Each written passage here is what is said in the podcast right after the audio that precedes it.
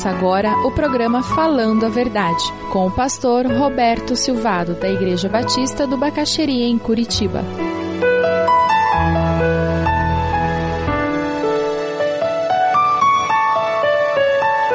O grande desafio nosso é descobrir como eu me relaciono com os bens materiais e com Deus sem ficar fazendo toma lá e dá cá.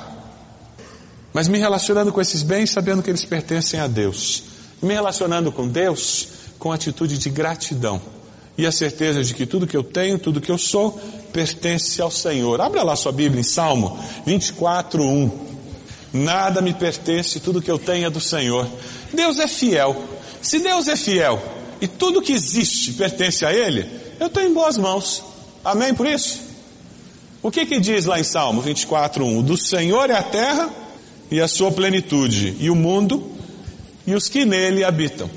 Quer dizer, não são apenas os bens que você tem, não é aquela corrente de ouro que você herdou da vovó, que talvez seja o bem mais valioso que você tem, não é a casa, não é o carro, não é apenas isso não. É ilusão nossa achar que nós somos donos de nós mesmos. Quando Deus estabeleceu esse critério do dízimo, porque ele tinha, podia ter escolhido os 5%, né? Ou de repente os 50%. Eu não sei, Deus podia ter estabelecido o valor que ele quisesse, 7,9. Na realidade, na mente dele, ele queria trabalhar conosco esse conceito de que tudo que nós temos e quem nós somos é graças a Deus e pertence a Ele. Você tem vivido com essa certeza? Na tua mente, quando você olha para a tua casa, você, você olha e diz, puxa, que privilégio eu tenho porque Deus me permitiu ter essa casa para cuidar. Quando você olha aquele carro que ficou lá no estacionamento ou em casa, quando você olha aqueles móveis que você tem dentro de casa, muda a percepção da vida. O conceito do dízimo que foi criado era justamente para nos ajudar a regularmente estar renovando essa convicção do nosso coração. Abra sua Bíblia lá em Levítico 27, 30.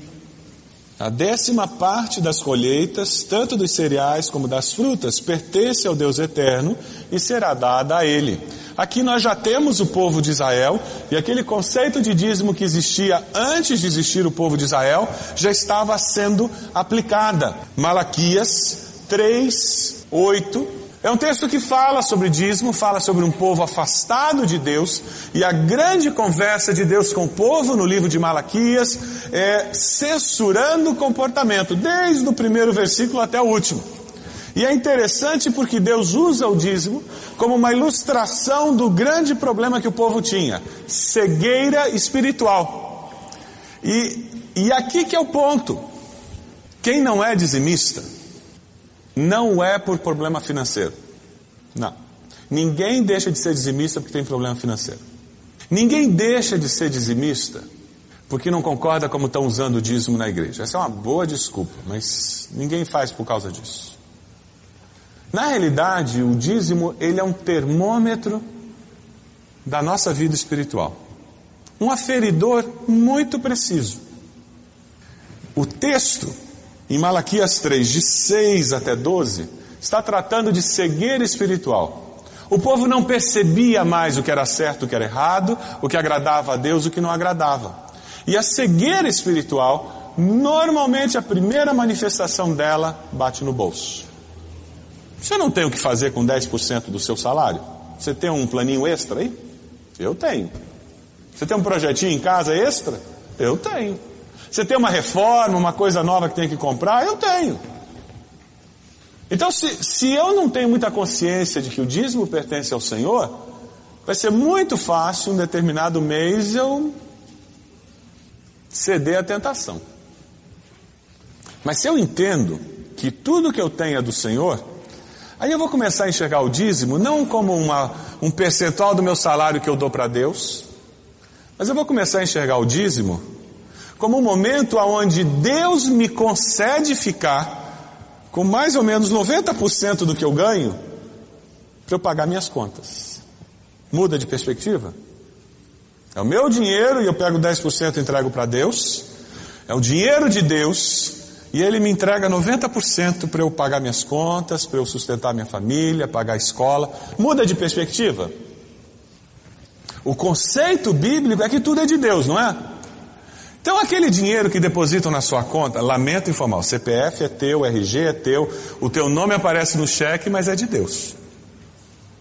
E Deus, na misericórdia dele, na bondade dele, porque ele é fiel e ele não desampara seus filhos, sabe o que ele faz? Ele diz: vai lá, pega, pega 90% aí desse dinheiro e paga a escola dos teus filhos. Ó, tá precisando pintar a casa, é minha casa, faz favor, cuida bem dela.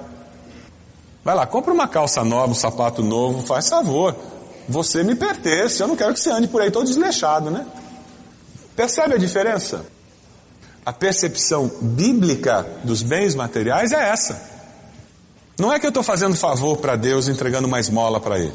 Aquela esquetezinha que foi feita retrata vários aspectos na vida familiar. Uma delas é planejamento. Antes do dinheiro chegar na tua mão, você tem que saber para onde ele vai. Não é quando ele chega que você senta e decide para onde ele vai. Porque daí as prioridades vão ficar invertidas. Talvez o que aquela família tivesse que fazer é mudar para uma casa mais barata. Você sabia que tem casa o aluguel é mais barato? Se o teu orçamento financeiro não cabe pagar aquele aluguel, o que você tem que fazer é mudar para um lugar onde o aluguel seja menor. Simples, né? É só sair procurando. Mesmo que seja uma meia água no fundo do quintal. Mas é melhor morar numa meia água no fundo do quintal do que ter dívida. Amém? Por que, que não muda? E talvez tenha que vender o carro e voltar a andar de ônibus. Porque se pagar o consórcio, ou pagar a prestação do carro, ou manter o carro, está acabando com o orçamento familiar, é melhor vender o carro. Sabe, tem gente que anda de ônibus. E estão vivas por aí. Não morreram. Classe média tem a impressão que se um dia não tiver carro, ele vai ter uma crise existencial. A grande bênção de você andar de ônibus, sabe o que é? Você vai ler bastante se você for esperto. Você pega um livro, aí você espera no ponto. Aí você espera dentro do ônibus. E você vai ler bastante. Mas na realidade, o conceito de que tudo que eu tenho e tudo que eu sou pertence a Deus muda a nossa percepção da vida. E sabe, quando você vive com esse conceito, ninguém vai manipular você e fazer você entregar dinheiro para o que não deve ser entregue. Agora, se você acha que o dinheiro é teu, o emprego é teu, a vida é tua, aí você vai emprestar dinheiro dos outros, vai lá naquela igreja entregar o dinheiro, que o pastor lá me prometeu que eu vou ganhar dinheiro em cima disso. Na realidade é essa a proposta. Se eu não tenho uma percepção correta dos bens materiais, aí eu vou fazer esse tipo de troca. Eu vou entregar o dízimo lá. Nossa, se eu não colocar lá, garanto que essa semana todo mundo vai ficar doente lá em casa, eu vou deixar na farmácia. Ou eu vou bater o carro. Bate não. Senhor ia ter tanto crente com carro batido. Os pastores não dão conta de ir hospital visitar. As farmácias não estão tá ricas. Porque Deus não é vingativo. Deus é fiel.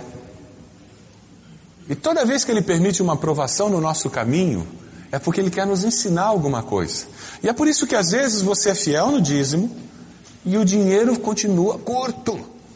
Porque Deus está muito mais interessado no teu caráter do que na tua conta bancária. O teu gerente do banco está interessado na tua conta. Interessadíssimo. Na conta, não em você. Deus está interessado em você. Como ele é o dono do ouro e da prata, aquilo ali é que era para ele. Esse problema financeiro que você tem, ele resolve num tapa. Mas ele está interessado no teu caráter, na tua pessoa. E Deus coloca dinheiro na conta de muita gente. A questão é como você se relaciona com aquele dinheiro que caiu na sua conta. Se você entende que Deus é fiel e que o dízimo pertence ao Senhor e que o restante pertence ao Senhor, aí fica mais fácil você viver.